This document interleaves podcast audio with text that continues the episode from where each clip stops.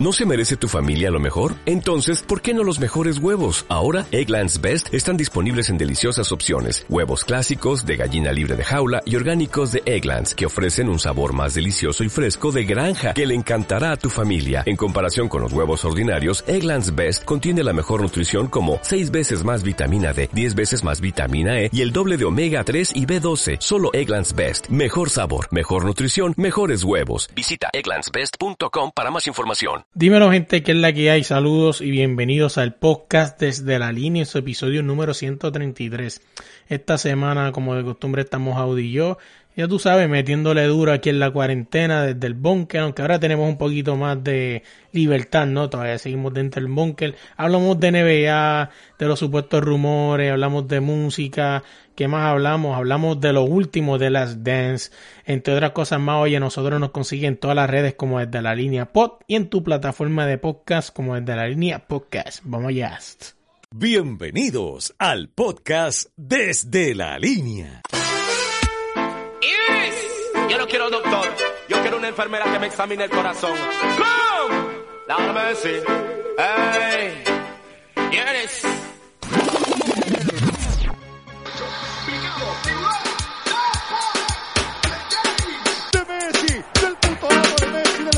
Que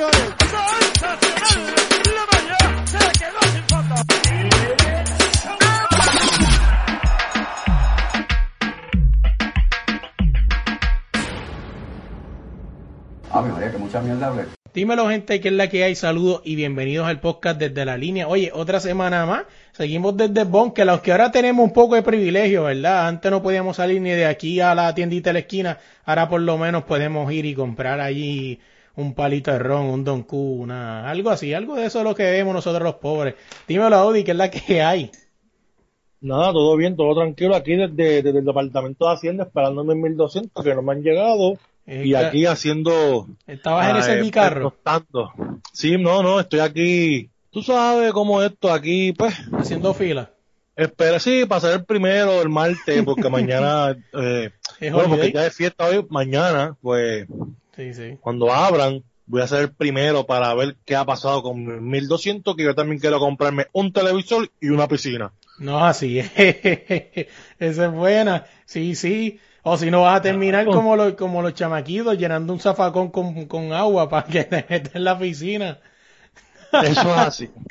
Oye, para la gente que no sepa, un video que se fue viral, creo que en Puerto Rico, ¿no? Bueno, creo que la duda ofende. Este, eh, llenaron un zafacón industrial, creo que industrial, ¿no? Un zafacón, pues, para la gente que sepa, no es un zafacón de estos de metal, que casi siempre está en los condominios, que es bien grande. A veces es verde, a veces es gris, a veces es azul. Para las personas que los escuchan en otros países, es como un dron de basura. Correcto, sí, Puede un dron. de basura, pero es, es bien grande, es de metal. Pues entonces en Puerto Rico se fue viral un video donde hay niños que llenaron ese zafacón este, hasta arriba de agua y estaban pasando la chilling. Pero lo más cañón de esto es que no importa lo más limpio que tú puedas dejar un zafacón de eso, siempre hay tantas bacterias, mano. Viendo lo vi a mí me dio náusea y asco. Eh, cabe decirle a la gente que aquí en Puerto Rico está haciendo un calor espeluznante, Así nunca antes visto. Está sobre O los sea, 100, ¿verdad? Todos los días. Sí, sí, bueno, tú sales afuera y el sol es, bueno, bueno, tú te cansas literal, te deshidrata, te podrás imaginar. El pasto, bueno, están hablando de sequía, so, entonces quiere decir que no ha llovido tampoco y el calor, pues, más fuerte todavía. No está cabrón y si algún día tú vas a Puerto Rico, solamente cuando tú abres, cuando abren esas puertas del aeropuerto, tú sientes una ansiedad, porque es que se te pegue esa calor, porque en Puerto Rico el, cal- el calor es como pegajoso. Sea, y de momento tú estás en el aeropuerto, porque eso es algo que te pasa automático. No, no, no, no, no, es pegajoso, no. No, No, no. no, compare, no, no. ¿Tú crees que no? Eh, no, porque el de Nueva York sí es pegajoso. Sí, sí, obvio, yo fui. El de aquí es calor que te quema, o sea, que te quema literal. Sí, sí. Eso lo que te estoy diciendo, usted quiere saber cuando usted vaya a Puerto Rico, usted está chilling, ¿verdad? Paseando por el aeropuerto, cuando esas dos puertas abren, que usted va para, para coger su taxi o su familiar lo viene a recoger, se te pegue esa calor que lo que te da es una ansiedad. O sea, porque es que es como que algo, es como bienvenido a Puerto Rico y la calor ahí, uff, una cosa cañona. Así que cuando vaya a Puerto Rico, si usted viene de un sitio de frío, le recomiendo que se dé un pantalón corto y se cambie antes de salir con una sudadera porque la va a pasar mal. De verdad. Ajá. Oye, vámonos de ahí. Vamos a hablar de esta semana. Pues vamos a tocar este lo último de The Last Dance. eh, porque pues este esperamos no que pasara, pues sabíamos que estos últimos episodios iban a traer cola y pues no quisimos este hablar de ello. Dejamos que los programitas favoritos de ustedes, ¿verdad? Hablaran de, de, de lo que hay como de la que pica el pollo, como lo que hacen hablar ellos. Este, así que pues ya ustedes Sí. escucharon su programa favorito, ahora vienen a escuchar al podcast desde la línea. Así que Audi es el encargado de eso esta semana. Audi, dímelo, esos últimos dos episodios, ¿qué es la que hay? Eh, esos dos últimos episodios, pues, eh, en realidad no fueron controversiales esos dos últimos episodios. La controversia vino por episodios anteriores a estos dos. Este, básicamente estos dos, pues, tocan el tema de que si la posibilidad en el último episodio de, de, o sea, de ellos volver otra vez a unirse para disputar un cuarto título, lo cual pues sabemos que no fue posible, eh, porque ya tenían una idea, o sea, el gerente, el Kraut, Jerry Kraut ya tenía eso en su mente de desmontar el equipo como tal. Este, las faltas de Dennis Rodman, faltando las prácticas en, el último capítulo, ¿no? De la serie como tal. Eh, básicamente, ¿cómo te digo? Es, es bien lamentable a lo mejor la situación que pasó con, con, con Jerry, el Crowder ese, no sé cómo el apellido, en verdad, este, de desmantelar ese equipo, de decirlo también en, cuando empezaron la temporada, anunciar que Phil Jackson ya no iba a estar con ellos, cuando ya sabían el sentir de Michael Jordan sobre eso. Eh, tocan el tema de Steve Kerr y de Michael Jordan, eh, la historia de Steve Kerr, del dirigente de Golden State, para todos los grandes fanáticos de Steve Kerr que saben su carrera. Pues él jugó en Cleveland Cavaliers primero. Vale, voy para los Eh, que no sabían, disculpa por interrumpirte, creo que es el único jugador en ganar cuatro títulos al hilo. Tres con Chicago y el último con San Antonio, ¿no? Eh, no al hilo. Fueron, no fueron al hilo, ok. Pensé que habían sido... No, porque eh, yo, es que yo no, no te puedo decir, pero yo creo que él no, él, él de ahí no, no creo que de Chicago él haya corrido a San Antonio rápido, porque yo creo que él se retiró en San Antonio. Déjame chequear. Sigue hablando lo que busco ese dato aquí para Sí, sí, yo creo que él se retiró en San Antonio, pero él ganó sí con San Antonio, pero no fue yo creo que el año sali- este corrido, el, el- el de- después. Déjame chequear, te digo ahora. Sigue hablándome. No recuerdo. Bueno, él ganó, según estoy aquí buscando Ah. el Wikipedia, ganó tres con los Chicago Bulls y dos con San Antonio, así con tres con los Warriors como entrenador. Obviamente eso no cuenta. Ajá, pero los dos de San Antonio, ¿qué fecha, qué año? Te digo ahora aquí rapidito. Campe fue cinco veces campeón. Fue 96, 99 y 2003. Noven- 99. 96, noven- 96 al 99 y 2003. 96, 97, 98. 2003 fue con San Antonio. Correcto. Y en el 99 con San Antonio. Dice, fueron cinco títulos en total. Tres con Chicago y dos con San Antonio. Lo que dice aquí. Pero no te, que no te dice cu- en qué año fue el de San Antonio. Mira, cinco veces campeón. Dice Chicago 96 a 1, 97 2, 98 3. San Antonio, viste, 99 San Antonio y 2003. Sí, lo que pasa es que él jugó en San Antonio y, de- y lo cambiaron en el 2001 a Portland. Por eso, escúchate, ya lo encontré. Chicago Bulls 96, 97, 98 y en San Antonio Spurs 99, 2003. O sea, por eso es que cuando tú lees la noticia dice que es el único jugador en ganar cuatro títulos corridos. Porque ganó 96, 97, 98 y en el 99 ganó con San Antonio. Como yo no me acuerdo de él jugando con San Antonio en esa fecha, porque si no me equivoco, esa fecha fue cuando llegó San Antonio y Nueva York a la final. Ok. Yo iba a Nueva York, pero yo en ningún momento me acordé de, de haberlo visto a él ahí. A lo mejor, pues como estaba en mi viaje, pues no me acordaba de A lo mejor con mi banca también, no sé. Sí, sí. Pues te, te O si interrumpía. jugó, pues, o si jugó, pues no lo sabía. Pues entonces también tocan la historia breve de Steve Kerr para todos los fanáticos de Golden State, Sí, sí. que no sabían quién carajo era Steve Kerr. Que Sí, sí, porque ellos creen que era un loco, un loco, un viejo de estos Sí. locos que llegó y hizo maravilla en Golden State. Vieron el, el, el, el- la serie de Jordan y dijeron, ay, mira, si este jugó en Chicago, oh, con razón. Ganó con Jordan. tocan, tocan la breve historia de él, de su papá, de su familia. Eh, que para destacar, o sea, su papá, pues, si no me equivoco, lo habían, lo- o sea, murió y él estaba en ese proceso. Él, no estaba en su hogar para ese tiempo, ya él estaba en la universidad, en colegial. Eh, llega al equipo de Chicago, o sea, estaba en Cleveland. En su primer equipo fue Cleveland Cavalier, donde Chicago lo- los eliminó, ¿no? En- ustedes lo pueden ver en la serie. Y él y Jordan tuvieron un, un altercado que Steve Kerr, pues, le mete un manotazo en el pecho y creo que Jordan le dio un puño en la cara, en el ojo, para ser exacto. Después, comentando ahí Jordan y él, que pues él, Jordan pide el teléfono de él porque se sentía mal por haberle golpeado a un tipo más pequeño que él. Oh, wow. Esa noche, ¿ah? Oh, wow, qué arrogante. No, pues, macho, lo que falta, muchacho.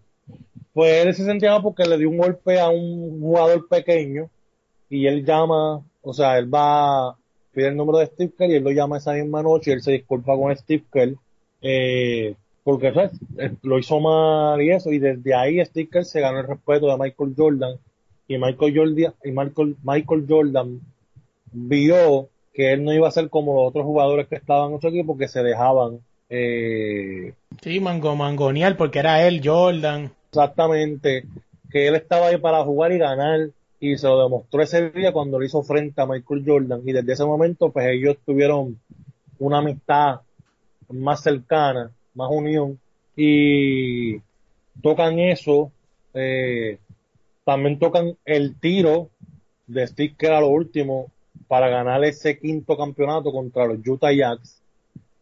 Algo así visto que ese tiro no era para él.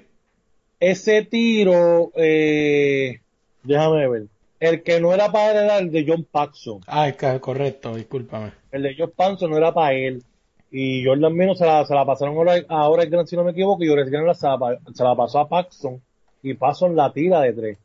Ese tiro, Sticker lo que estaba comentando era que Jordan, que la cámara lo estaba grabando, y Jordan, pues con el vaso trató de decirle que el tiro iba a ser para él porque a él lo iban a doblar. Y él se iba a quedar solo. Y, este, y tú puedes ver en, en la repetición, o sea, tú puedes ver eso, que Sticker le dice que él va a estar ready. O sea, ah, pues, mira, mira. él le dice, yo estoy bien ready, yo estoy ready, vamos, la- que la voy a meter. Me dio tanta gracia porque él está emocionado, cabrón. Sí, sí, como dice, este es mi momento de, de ir historia Sí. o cagarla. La falla te jodiste, tienes Sí, que sí. meterla. Y ahí se ve cuando él le dice a, a- a aquel que se le iba a pasar y con lo que él le dice, y ahí pues pueden ver cómo fue planeado eso, que él se la pasó, él tiró y le encestó cuando él había tenido un mal, o sea, había tenido unos minutos malos en ese juego. Y con todo y eso lo último, pues Jordan confió en, en, en el tiro de él y se la pasó a él. Y él le encestó. Este, básicamente, los dos capítulos fue eso. El último capítulo fue eso, exactamente los momentos, eh, de los mejores momentos de Jordan al final de, de, eso, la posibilidad, si ellos hubieran estado juntos, ¿qué hubiera sucedido? Michael Jordan dice que ellos hubieran ganado el campeonato nuevamente, hubieran ganado cuatro corridos, si se hubieran quedado como estaban, lo cual yo digo que sí lo hacían, porque tenían la química, tenían el equipo, eh, o sea, estaban en su momento. Este, y básicamente eso, o sea, en, en los últimos dos capítulos se toca prácticamente eso. El último capítulo es de la bueno, en, el, en la serie también, cabe de señalar que todo el mundo lo conoce, el Flu Game, que llama la atención, digo yo, ¿verdad? Y tú me, y tú me, o sea, yo, yo te voy a decir esto y tú me respondes a mí qué, qué, qué es lo que tú harías. Tú te das hambre a las 3 de la mañana, que es lo que está comentando Jordan, 3, 2 de la mañana, y Ese, ese canto, pizza. ese canto lo vi, sí, sí, algo así que, que va, ay, tú me, tú, tú, tú me corriges a ver si lo, si lo vi. Yo vi un canto que dice que, que pidieron pizza y que en vez de aparecer un tipo aparecieron y que cua- unos cuantos. Aparecieron 5. Correcto.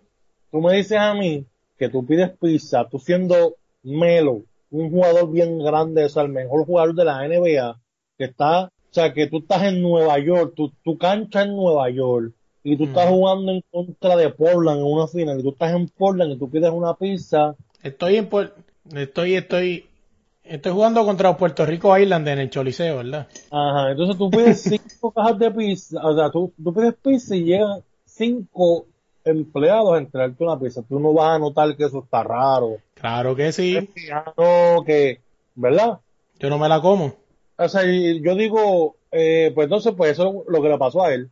Él fue, pidió pizza, aparecieron cinco, ellos como si nada, porque pensaron que, ah, como saben que soy Jordan, que a lo mejor querían verme, no sé qué madre, bla, bla, me imagino que él pensó, qué sé yo. En Nueva York en una final de conferencia. ¿Tú crees que ellos quieren verte? No, no, en Utah. Sí, en Utah, perdón. ¿Tú crees, que, ¿Tú crees que ellos quieren verte? Claro que no, o sea, y tú estás ahí, tú eres el mejor jugador. o sea, ellos Claro. quieren enfermarte para ellos tener posibilidad de ganarte. Claro.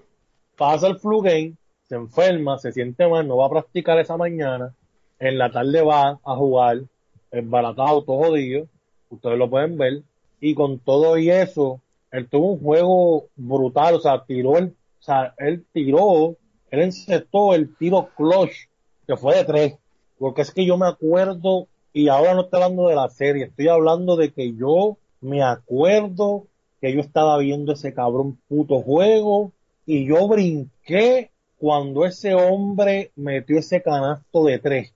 Porque Jordan no era como Curry ni Thompson. Jordan no era de que tiraba la bola de y la metía todo el tiempo. Sí, sí, es un tiro que tú lo ves y dices, coño, porque si tú ves a Curry tirar de tres, te dices, diablo, pues que eso va para adentro, porque él casi siempre la mete. Pues cuando yo vi que él la tiró de tres, yo primero hice, se jodió y después cuando la metió, ¡pam! ¡Puñeta! La metió y, y de verdad que brinqué, me acuerdo, porque brinqué, lo celebré. Y la imagen que está saliendo eh, abrazado Pippen, abrazando a Jordan, llevándola hasta, hasta la silla. Este, esos son uno de los tomas, ese, ese lo tocan en el capítulo 9, si no me equivoco, de la, de, de, de la serie de Jordan, Ujú. el Flu Game. Eh, y nada, básicamente eso. O sea, esos dos capítulos fueron así. Eh, Utah, que le ganó a Houston para llegar a la final. Un tiro de John Stockton también sale. Como ellos llegaron a la final, que fue un tiro de tres de John Stockton. Eh, también estaban hablando del brazo de Jordan. Siempre, siempre ha habido algo del brazo de Jordan en el último tiro. Que él como que empujó a, Russell. Yo no lo vi como un empujón que él lo hizo como que agrede de maldad, sino que fue algo como que, ah, para pa pararse, pues él usó el brazo. Eh, ¿Cuál es ese tiro? El que el tiro de midrange, que él como que hace un step back para atrás y él se queda... ah, el último tiro, el último. Sí, sí. Ese fue el último tiro que él, que él, que él, que él tiró y le encestó, el clutch. Siempre están hablando de eso, en eso lo tocan, o sea, hablan de eso más o menos, de que él celebró el brazo, pero no dicen mayormente que, que fue falta. Sí, Eh, no lo van que a decir está- ahora. Eh, Sí, no, lo que me está curioso ahora es que Jordan le jugó así a Russell porque supuestamente cuando él se retiró Russell le había comentado a él que él era el único que lo podía guardiar, que él era el único que lo podía parar. Este, y básicamente eso, ¿entiendes? Este, la serie estuvo buena. Eh, no sé si quieras tocar algo más de esos dos capítulos, porque yo quiero decir algo que estoy, mucha gente hablando. Bueno, Yo yo quiero entrar a los dilemas. Antes de entrar a los dilemas, quiero decirle que si estás en Puerto Rico, eh, The Last Dance lo están dando semanal en NBC, si no me equivoco. Creo que la host es Natalia Meléndez. Eh, lo va a empezar, empezó este domingo, o sea, ayer, cuando escuches esto el lunes. Así que pendiente a eso, ¿verdad? Si te lo perdiste no tenía en este, ESPN eh, en Puerto Rico. Mira, básicamente te podemos resumir los capítulos, por si tú quieres ver los capítulos, te los podemos resumir. El primer capítulo prácticamente es los inicios de Jordan, cuando a él lo cogen, cuando lo, lo draftean, ahí tú ves el número que lo draftean, eh, y todo lo que pasó en colegial, o sea, lo que él pasó colegial, toda la, ¿cómo te digo? Este, o sea, para no hablar tan malo como digo, pero, ay Dios mío, pensé que se había colgado la llamada. Dime, dime. Este, básicamente eso, este, el, te digo ahora, el primer capítulo es eso, o sea, él entrando a colegial, la final de, de la, del colegial de contra Georgetown, eh, es que, es como te digo, es, es que para, bueno, para mí, antes de decirte los de, los demás capítulos, lo que pasa es que yo tengo un problema con esa serie como tal. ¿Cuál es? Que ellos van, empiezan en el 98, Ujú. 97-98, y se van para el 85. Y como que viran para atrás. Ajá, pasan el 85 par de cosas y vuelven al 97-98. Y después de ahí vuelven otra vez a... lo- Yo digo, para mí hubiera sido mejor que el episodio 1 hubiera sido de 1985, todas las cosas que él pasó en todo ese momento, el episodio continuar así hasta el último, que es llegar hasta el 97-98. Entonces, que, que yo pienso, pienso que, que ah, he visto muchas películas así, pero aunque tú no creas, lo que están creando con eso es trama, para que no te pierdas el, el próximo capítulo. O sea, porque es lo que viene a la lo mente. enti- Sí, lo entiendo. Entonces ahí tocan eh, los problemas que estaban teniendo con Jerry Krause, el manager y el dueño que se llamaba Jerry Reinsdorf, creo que. Y también tocan la disputa del- de un torneo que estuvieron de McDonald's en París del 97.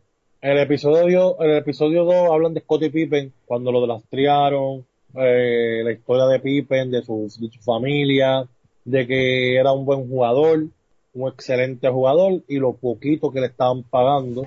Eh, del hermano de Jordan, que era mejor jugador que Jordan, que se llamaba, si no me equivoco, Larry, creo que era, eh, que era mejor que él. Y el segundo partido de playoff, o sea, el tercer capítulo es de Dennis Rodman y de los Bad Boys, de los Detroit Pistons. El cuarto capítulo hablan de Phil Jackson eh, y, Y la los gallos. Y los, Y los, los Isa- gallos. los Isabela Roster. Así le llaman Los Isabela Toyotas. Roasters. Sí, eh, sí, sí. Eh, los tiroteos en la cancha, el alcalde loco con una pistola, este, Ay, ay, ese cuarto episodio es eso, el quinto hablan de del All-Star Game Ujú. del 98, que fue el último de Jordan, y del mejor equipo de Estados Unidos habido y por haber del Dream Team del 92, El verdadero Dream Team. conocieron, ajá, y cómo conocieron, o sea, y cómo le jugaron a Tony Kuko en esas Olimpiadas. El croata Tony Kuko, que ya estaba firmado por los Chicago, pero no podía ir por la situación de su país. Ahí lo tocan. Eh, y ahí, pues, en el, en el All-Star, pues ustedes ven la imagen de Kobe Bryant, un joven Kobe Bryant, que todo el mundo estaba señalando que era el segundo Jordan, ya lo estaban comparando ahí que era el, el próximo Jordan. Eh, en el capítulo 6, pues básicamente hablan del libro de Jordan, de supuestamente que fue Bryce Grant, el libro de Jordan, Jordan Rules, de las apuestas, del vicio de las apuestas supuestamente, y estaban en busca del tercer campeonato en el 93. En el episodio 7 hablan de la muerte del padre de Jordan. O sea, básicamente todo lo que el mundo dice es que ahí lo mataron por deudas de juegos de Jordan al papá. Lo cual yo tengo una versión a lo mejor, ¿verdad? Porque yo no, yo no me he empapado de esa historia de él, pero la mayormente la gente que lo saca es porque le tienen hate a Jordan y quieren poner a LeBron como el mejor y buscan siempre sacar algo negativo para decir que LeBron James pues es mejor porque él un ser humano perfecto prácticamente para ellos. Sí, sí. Eh, pues hablan de eso, de que pues, entonces, de la muerte del papá, hablan de la sea, ya Jordan se retira para el béisbol, están hablando de Scottie Pippen, el capitán del equipo. No recuerdo bien si fue en ese, creo que fue en, creo que fue en ese séptimo o octavo, no recuerdo bien, que a Pippen no le dan la bola en unos segundos contra los New York Knicks, creo que fue, y él no quiso entrar más a la cancha porque la jugada no estaba creada para él, sino para Tony Kukoc. Y él quería que la, que la jugada final fuera con él. y como Finn Jackson le dijo que no, pues él se molestó y no quiso entrar en esos segundos finales. Lo cual para mí estuvo mal. Claro. Pero Eh, eso lo van a ver en uno de esos dos capítulos, no recuerdo bien si fue el 8 o el 7. En el 8, pues básicamente gente, Jordan de regreso, cuando los eliminan en el 95, los Orlando Magic, y en el 9, como dijimos, los Sticker con Jordan, Sí, ya lo nueve Y el fue jefe- para cerrar. Ajá, el jefe de seguridad y el número 10 el sexto, o sea, el campeonato 6 y, y reflexión, o sea, pensamientos de Jordan, Phil Jackson, qué hubiera pasado si hubieran vuelto o qué posibilidades hubieran tenido de volver, todas esas cosas. Ahora dejo para que tú entonces hables de las cosas como tal del documental completo, porque yo quiero decir algo Pues mira, pues, estoy leyendo. Ajá. por lo que te vamos a estar diciendo, para que lo clarifique, eh, se va a dar en ABC, van a ser como, como en ESPN, ¿no? Este, cada domingo dos episodios. Van a hacer este, va a haber un programa antes donde va a estar Natalia Meléndez. Así que pues pendiente de eso, si tienes ABC en Puerto Rico, pues lo vas a poder ver. Vale. que esté ella sola. Vale, ¿qué? Yo espero que esté ella sola, que no metan a No, más no, no, no creo. Según lo que vi en el, en el domingo, ¿verdad? Ayer este, Sí. estuvo ella con su marido, con, con, ¿cómo se llama? Se me olvida este nombre, con Galindo, Alex Galindo, Michelle González y, y, y no me acuerdo quién era el otro. Pero, pues no, realmente, si me preguntan, ¿verdad? Eh, no sé si realmente va a tener subtítulos, eso no lo sé. O sea, obviamente eso no es que... Yo imagino que lo van a tener en español, porque ya la serie está en español. Sí, Yo te esto- digo aquí que si tú quieres de esto, tú me lo dices y yo te tiro la serie. A la gente que está escuchando esto, si ustedes quieren ver la serie completa en español, ustedes tienen que escribir a la página y Claro. nosotros le vamos a dar, este, le vamos a dar la página donde ustedes la pueden ver en español, todos los capítulos, o sea, pero tienen que escribirnos, o sea, nosotros lo vamos a tirar aquí, tienen que escribirnos y nosotros pues sabemos y se la, y se la, y se la tiramos. No, sí, muy- Oye, pues vamos a hablar un poco. Esta semana, obviamente, siempre, después de los capítulos, siempre hay una semana llena de, de, de controversias, ¿no? Y pues no se sabe si realmente son controversias reales, son controversias que traen los mambrones, ¿verdad? Para, para, lo más probable. para, que, para hablar de esto. Y se habla de que eh, y ESPN no salió esto y que Joel y que Pippen estaba molesto.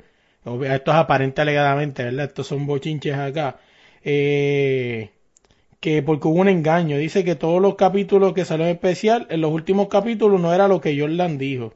O sea, dicen que, que le vieron la tortilla a Jordan y que tiene que salir a hablar del asunto. Porque esto sigue creciendo, ¿no? Y es que se habla que supuestamente hubieron eh, personas, ¿no? Que fueron entrevistadas y parece que cuando hablaron mal de Jordan, fueron borrados su, ¿verdad? sus comentarios. Eso es lo que básicamente se alega. Eh, supuestamente, según aquí otro rumor que dicen de, eh, que Horace Grant dice el documental fue entretenido pero no representa la realidad. Jordan dijo muchas cosas sobre mis compañeros y los compañeros que contestaron fue y lo que los compañeros contestaron fue editado. Así no podemos llamarlo documental siquiera. Jordan miente, miente y nunca fui un soplón de vestuario que quieren hacerme ver. Eso lo dijo Grant. O sea, eh, muchas más personas, o sea, dijeron que, que lo que, que Jordan, lo que dijo Jordan no era y que solamente se quiso hacer ver como Jordan como, como héroe, ¿no? Y que los demás lo hicieron ver como villano.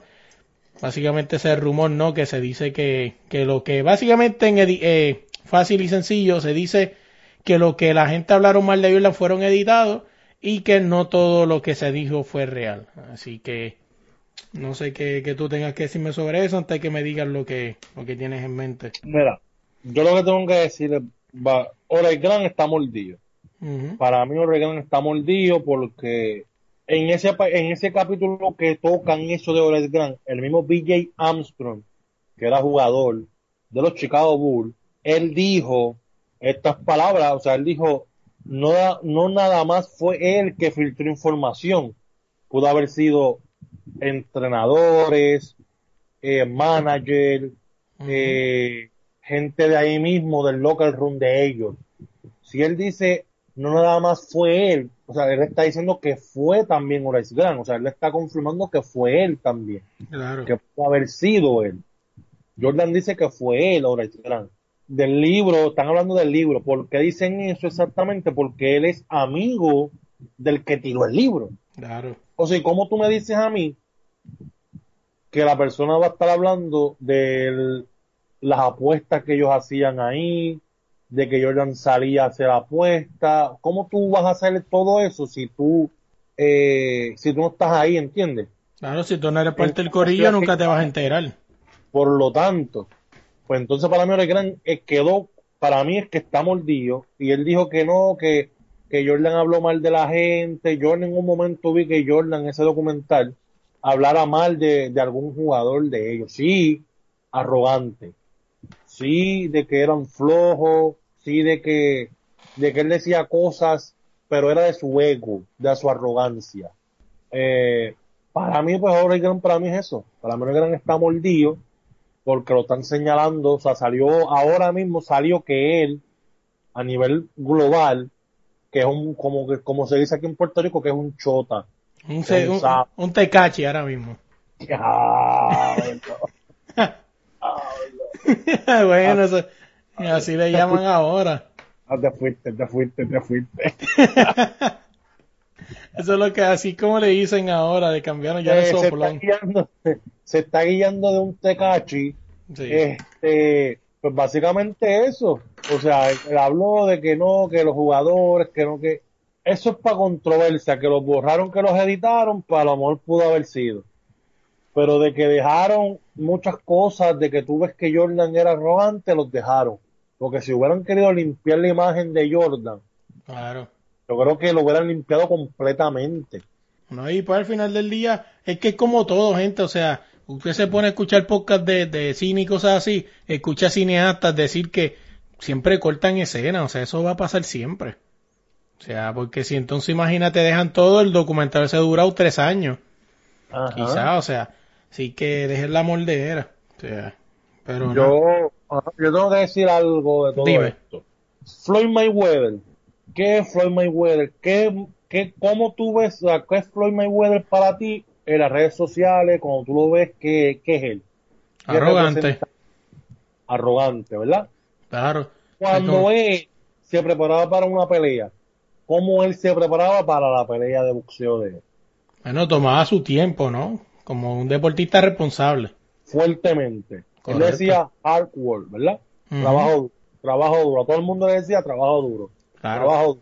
Y al final de todo era qué? ¿Un qué? Campeón, Campeón y arrogante de los siete pares de cojones. claro. Jordan, básicamente es lo mismo que él. Que humillaba a sus compañeros, sí los humillaba, sí le decía cosas, pero al final del día, uno de ellos lo dice en la entrevista, al final de todo esto, él sacaba lo mejor del jugador. Y Jordan mismo decía, si tú vas a estar conmigo en la cancha jugando, tú tienes que tener mi mismo nivel de juego. Claro. ¿Y cómo tú llegas al mismo nivel de juego mío? Presionándote. A lo mejor humillándote no era la manera correcta, pero para él le funcionaba. Él era así, pues así es.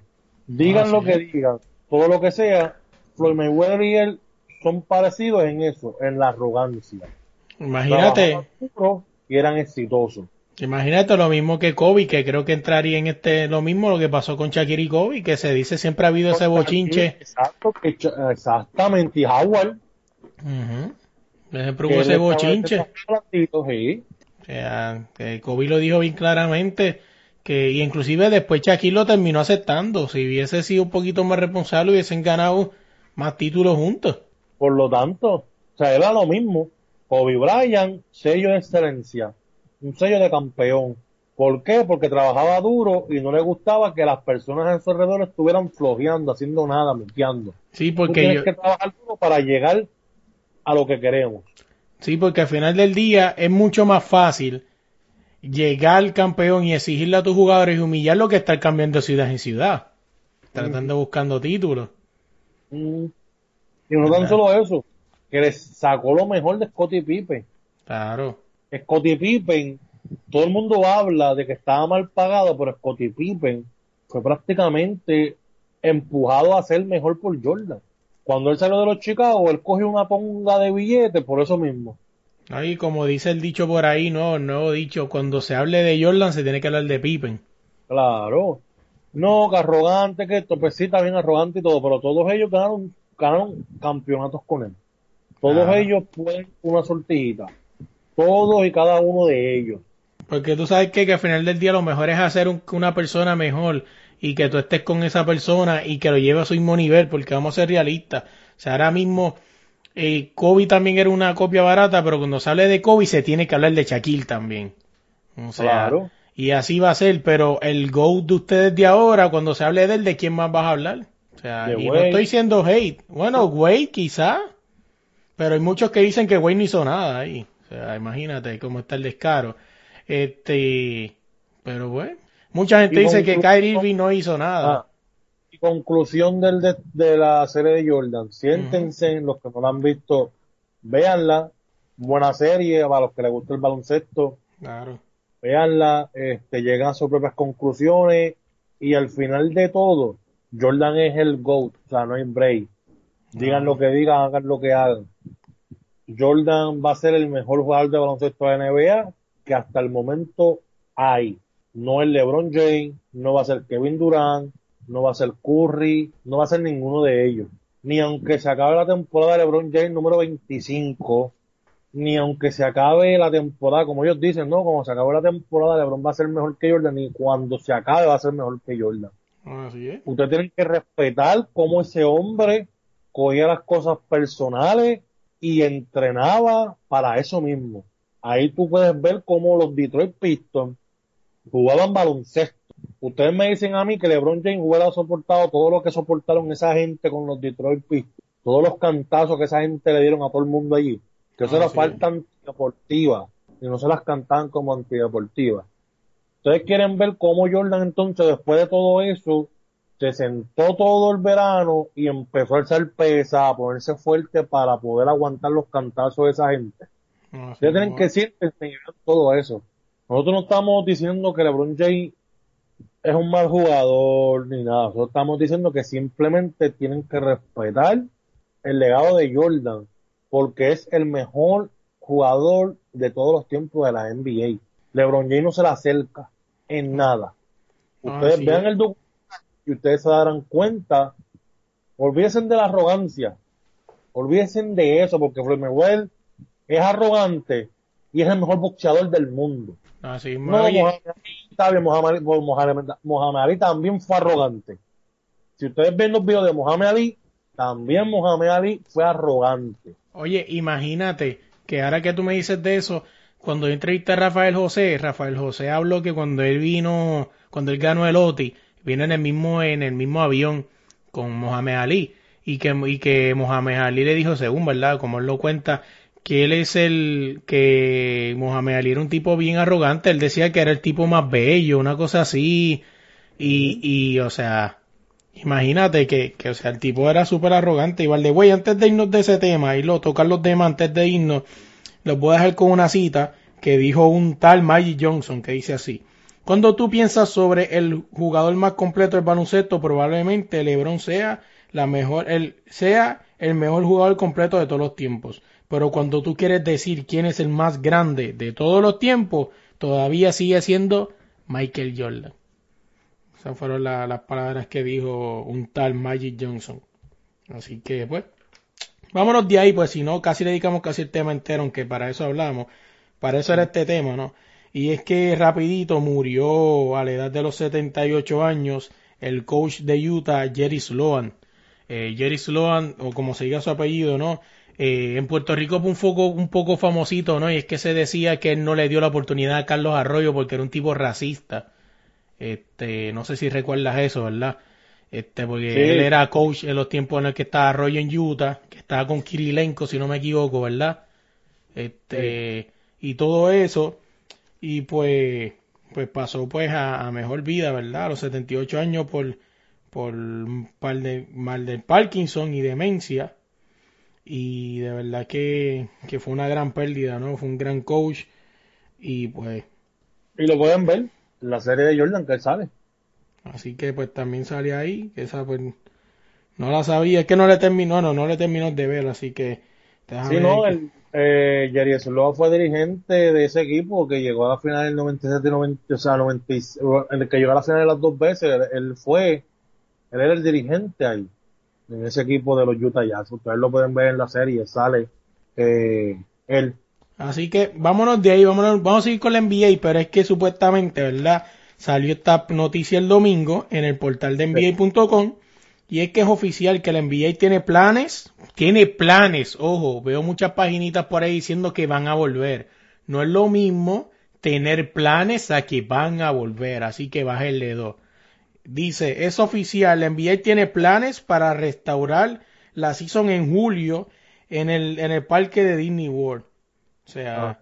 se habla de, de julio, ¿no? Que es la que, que es la temporada que se está corriendo.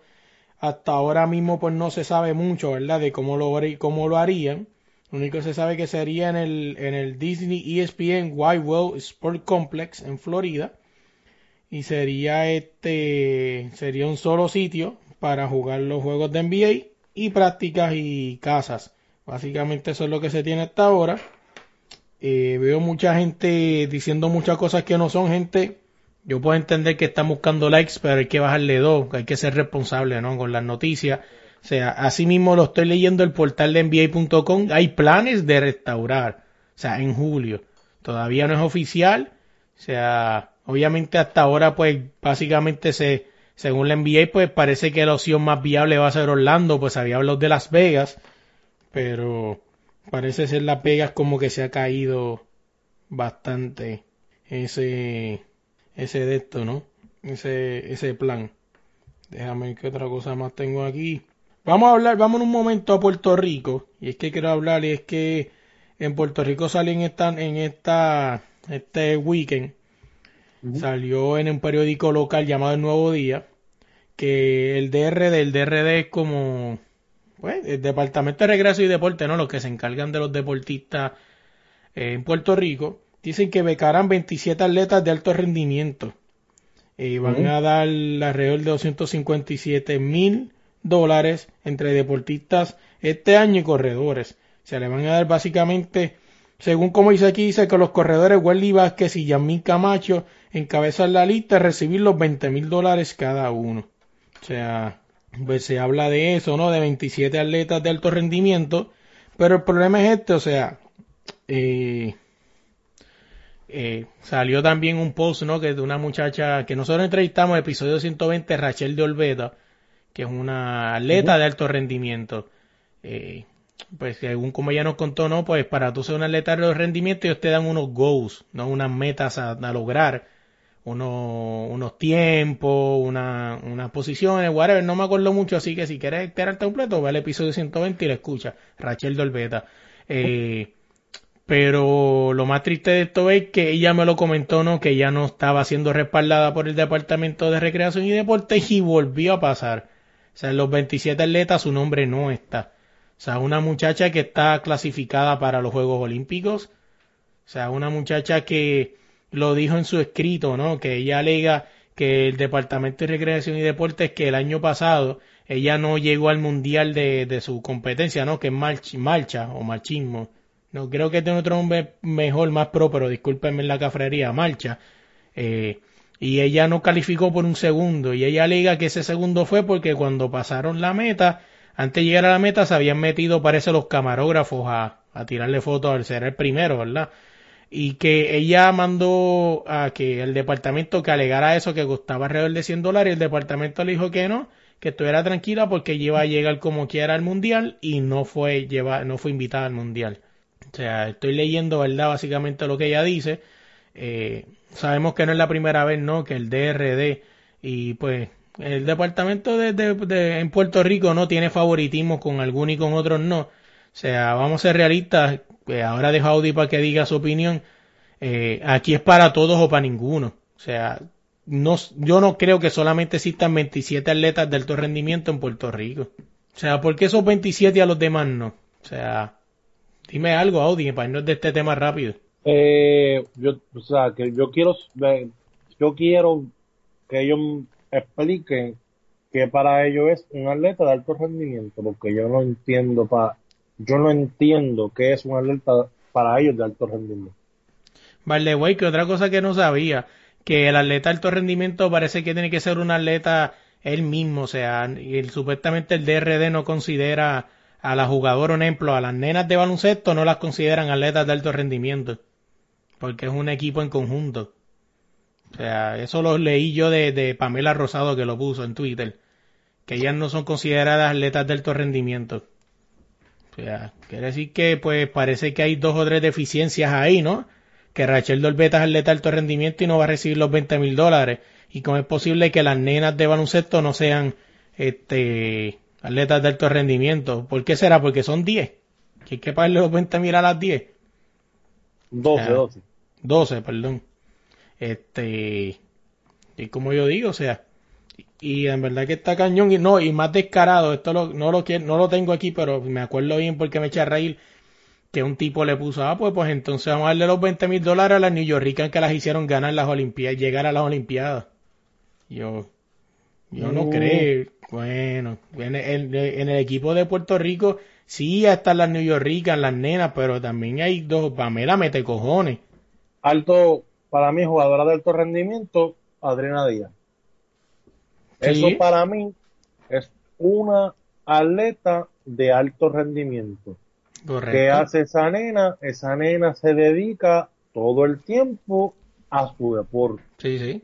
Claro, yo puedo entender que las jugadoras de baloncesto no puedan hacer eso porque tienen eh, hijos, tienen que deudas, tienen que pagar casa, pagar carro, pagar muchas cosas y ellos necesitan moverse a seguir trabajando y todo porque a lo más probable la liga del baloncesto femenino no les paga como se debe pagarle a una Un, jugadora de un baloncesto. carajo, yo me acuerdo, a ver, no, me sé, no sé si me lo dijo en mi podcast o lo leí en Twitter, pero Daichali dijo un día que, que, que, que a, a ellos no le dan contratos multianuales.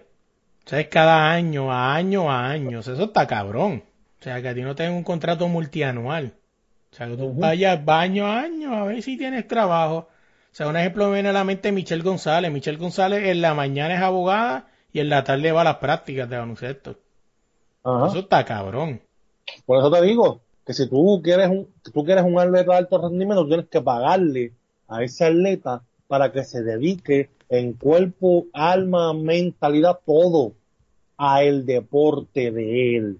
Así Si es. tú quieres que las 12 jugadoras de baloncesto te traigan eh, gloria, te traigan logros, te traigan de todo eso, tú tienes que, o sea, tienes que pagarle adecuadamente a esas nenas para que ellas dejen su trabajo, para que ellas puedan mantener su casa, para que ellas puedan mantener sus deudas, para que ellas puedan estar bien y dedicarse solamente al baloncesto. ¿Por qué tú, Estados Unidos, por qué tú crees que trae un montón de medallas? ¿Por qué tú crees que Estados Unidos tiene muchos atletas de alto rendimiento? Porque le pagan a sus atletas. Ellos no trabajan, ellos no tienen que hacer nada, no tienen que trabajar y después ir a entrenar, o no tienen que entrenar para después a trabajar. No, ellos se dedican solamente a eso, más. Mira, antes de irnos este, te voy a leer un poquito, pues es bastante largo, pero te voy a resumir uno de los sitios que más me interesa de lo de Rachel Dolbeta y escribe un comunicado. Dice, eh, a los 10 años comencé a a los 10 años empecé a practicar este evento de marcha. Desde entonces me fijé una meta, representar a Puerto Rico en los Juegos Olímpicos. Desde el principio estuve claro el sacrificio que eso conlleva. Asumí el reto porque asumí el reto porque para mí no hay más grande que salir de mi tierra y defender los colores de mi nación. A los 13 años recibí acercamiento para de parte de Estados Unidos para representarlo y no lo acepté. Y me pueden volver a ofrecer todo y en mi país y en lo que es mi país no me no me dice eh, para representarlo y no lo acepté y me pueden volver a ofrecer todo lo que mi país no me ha ofrecido y mi decisión siempre será la misma, ¿no? Porque a pesar de no contar con el apoyo de la Federación de Atletismo y de Puerto Rico, ni el, Depor- ni el DRD, ni el Comité Olímpico, mi compromiso patriótico va por encima de todo esto. O sea, básicamente, pues por ahí sigue por ahí para abajo, o sea, explicando, explicando, pues, su situación, ¿no? Y pues, de verdad que, que es de admirar, porque si en verdad pues el- es como sucedió, ¿no? Que Estados Unidos le ofreció una beca. Yo me hubiese ido hace rato, a mí olvídate de Puerto Rico, porque mira cómo está pasando. Mira lo que está pasando, o sea, todo el mundo, de todo el mundo sabe que Puerto Rico es así, o sea, es el favoritismo. Fácil. O sea, mira ahora mismo Javier Curso en su momento fue el favorito, después de aquella falsa salida, todo el mundo le empezó a echar de codo para atrás. O sea, y Javier Curso pasó a ser de lo más grande olímpico, ahora vendedor de casa. O sea, que ojo, no está mal, ¿verdad? Ganarse el dinero, pues honrado. Pero mira, o sea, un tipo que está en lo olímpico, en lo alto, el más grande campeón, a un vendedor de casa, Ujú. porque después de esa falsa salida, él no fue el mismo. O sea, pero Eso hace. Vámonos de ahí, vamos a hablar de qué otra cosa me quedan aquí para hablar. Ah, con esto creo que nos vamos. Muere luchadora en Japón con tan solo 22 años, caballo. Sí. Eh, No muere, no muere. Se suicida. Se vamos, suicida. vamos, vamos a decirlo como es. Que se escuche crudo, pero hay que decirlo como es. Se suicida. La muchacha se llamaba, déjame buscar el nombre aquí rapidito. Yo sé que era Hana, Hana Kimura, si no me equivoco, déjame aclarar esto aquí rápido. Sí, se llamaba Hana Kimura. Era una estrella de la lucha libre japonesa de la empresa Stardom. Se suicidó a los 22 años por cyberbullying. ¿Sabes qué es lo más triste de esto? Que todavía yo creo que las personas no han entendido qué poder tú tienes con el cyberbullying. O sea, es algo que está brutal. Ellos lo o sea, saben, ellos lo saben. Por eso es que lo hacen. no, O sea, está, no está tienen cabrón. los cojones. Sí, pues no tienen los cojones de, de- O sea, critican a alguien porque está haciendo a lo mejor ah, eh, por o como se ve, o porque hizo algo mal, o porque no sé, y tú los ves en las redes siempre atacando a la gente, diciendo un montón de cosas, y a lo mejor ellos se miran alrededor de su casa y están peores que, que la gente que está criticando, ¿entiendes? ¿Tú ¿Sabes qué es lo más triste de esto? Ojo, y a lo mejor con lo que el perfil que vamos a dar nos parecemos nosotros, pero casi todos estos pendejos, lo que son dos más caremamados, no pueden tener. O sea, Claro. esos- casi todos esos cabros no aguantan una galleta de frente, o sea, que es lo más triste. O sea, esta muchacha, eh, básicamente, eh, pues yo sigo muchas luchadoras mexicanas, ¿no? Que he entrevistado, que próximamente saldrán las entrevistas, que decían que la muchacha era bien feliz. Era una muchacha contenta, alegre, o sea, siempre estaba positiva y vamos para adelante y lo otro, estaba aprendiendo español y un montón de cosas. La muchacha era súper, súper, súper alegre. O sea, pero por dentro estaba súper triste. Que es lo más triste, o sea, ¿verdad? Valga la redundancia. Y de verdad que es algo que, que estuvo brutal. ¿Verdad que es una lástima? ¿Verdad que fortalece a sus compañeros, ¿no? Y a la y a para las luchadoras que hayan luchado con ella y para lucha libre. O sea, el deporte de la lucha libre ahora mismo está en, en luto, ¿no? Por esta muchacha, cabrones, dejen de estar haciendo bullying. ¿Qué carajo ustedes ganan con eso? Póngase a jalarse el bicho, póngase a darse galleta usted mismo, vaya a ponerse a rebajar la panza que usted tiene, o sea, entreténgase en algo diferente. O sea, ¿qué carajo tú haces dañándole una vida a una muchacha? O sea, la muchacha y al que sea.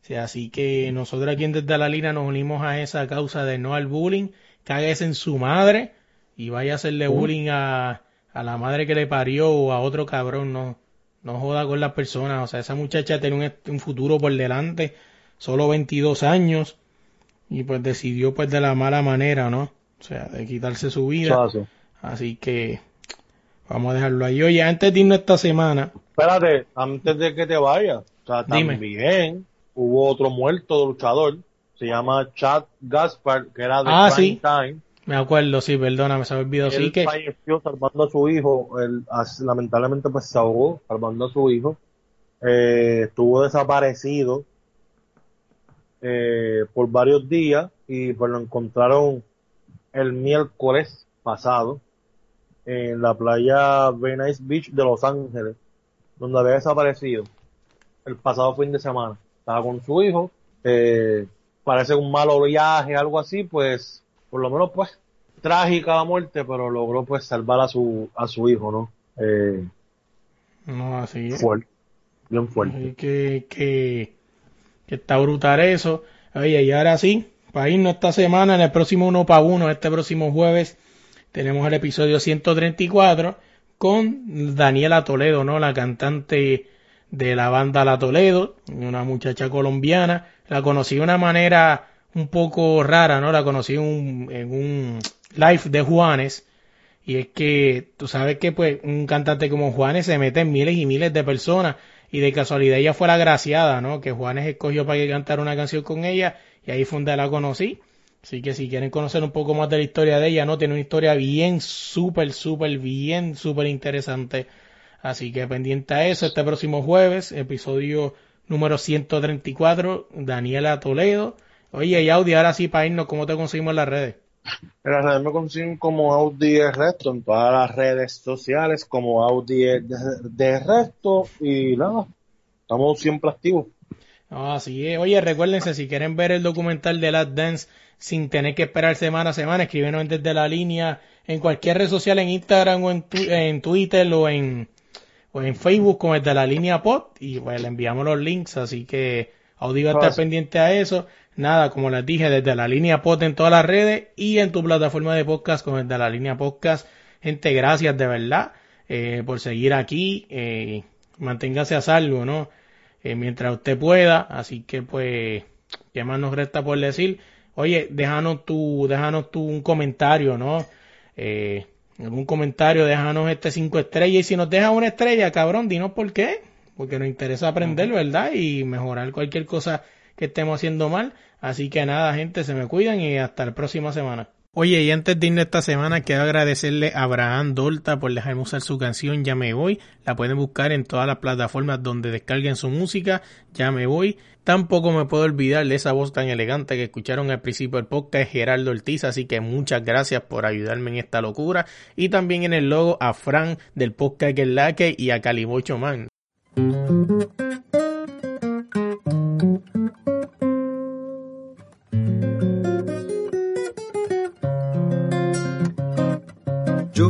Yo me voy, yo me voy. Yo me voy, yo me voy, yo me voy. Yo me voy, yo me voy. Me voy de aquí. Yo me voy, yo me voy, yo me voy. Yo me voy, yo me voy, yo me voy. Yo me voy, yo me voy. Me voy de aquí. Es difícil para mí seguir en este paraíso que me hizo, porque no consigo ni aguantar el techo que. Y sentado en el avión porque el destino lo quiso. Necesito un trabajito que me pague bien. Yo tengo familia, deudas y ganas de mejorar, también ahorrar. Me gasté lo justo para tener estudios de posgrado. No es tan fácil esta decisión de progresar,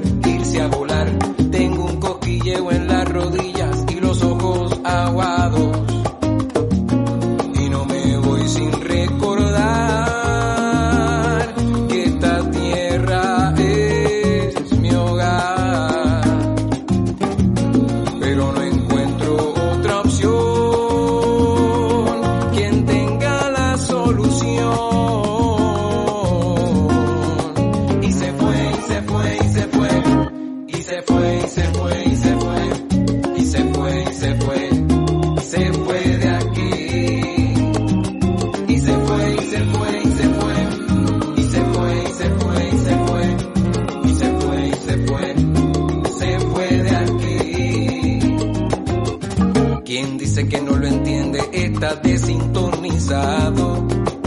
Si la cosa estaba mal, ahora se va a poner peor.